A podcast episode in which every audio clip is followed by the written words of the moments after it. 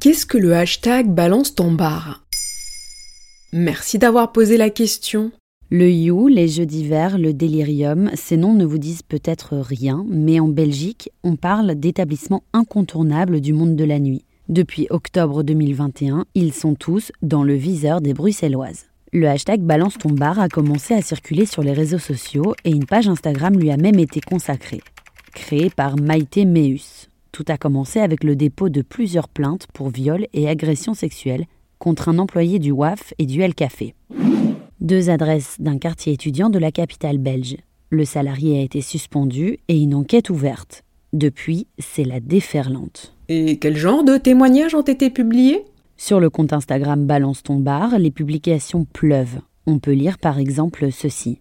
C'était en août 2019 au jeu d'hiver. Trou noir durant la soirée, je me réveille nu dans le lit d'un inconnu. Sur mes bras, des bleus et des morsures. Cet homme est un habitué des jeux d'hiver. L'internaute poursuit son témoignage. J'ai porté plainte, subi quatre heures d'audition, j'ai identifié mon agresseur, et puis plus rien. La plainte a été classée sans suite. Ce que les internautes dénoncent, c'est la responsabilité des agresseurs, oui, mais aussi et surtout la complaisance du monde de la nuit, à savoir des patrons d'établissements. Ensuite, ce qui passe encore moins, c'est la communication de crise déployée par certains établissements qui ont recommandé aux clientes de faire attention à ce qu'elles buvaient. L'un d'eux a carrément publié, je cite, quelques conseils pour une sortie réussie comme manger avant de sortir et ne pas trop boire. Ce qui revient au mieux à infantiliser les clientes, au pire à déplacer le curseur de la culpabilité et imputer à la victime la responsabilité de ce qui lui arrive, sans blâmer le potentiel agresseur, ce qu'on appelle le victim shaming.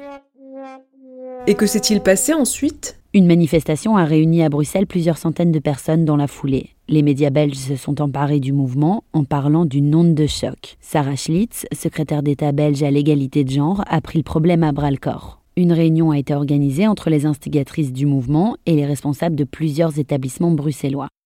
Certains se sont engagés à recourir au système Angela, intitulé d'après ce nom de code permettant d'alerter un membre du personnel en cas de problème. Méthode largement insuffisante selon le collectif Balance ton bar. Par ailleurs, d'autres bars ont annoncé une collaboration avec des actrices de terrain de collectifs féministes bruxellois. Un plan d'action est attendu.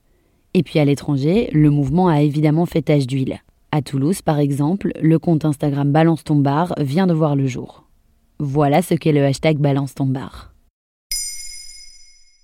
Maintenant vous savez, un épisode écrit et réalisé par Johanna Cincinnatis. En moins de 3 minutes, nous répondons à votre question. Que voulez-vous savoir? Posez vos questions en commentaire sur les plateformes audio et sur le compte Twitter de Maintenant vous savez.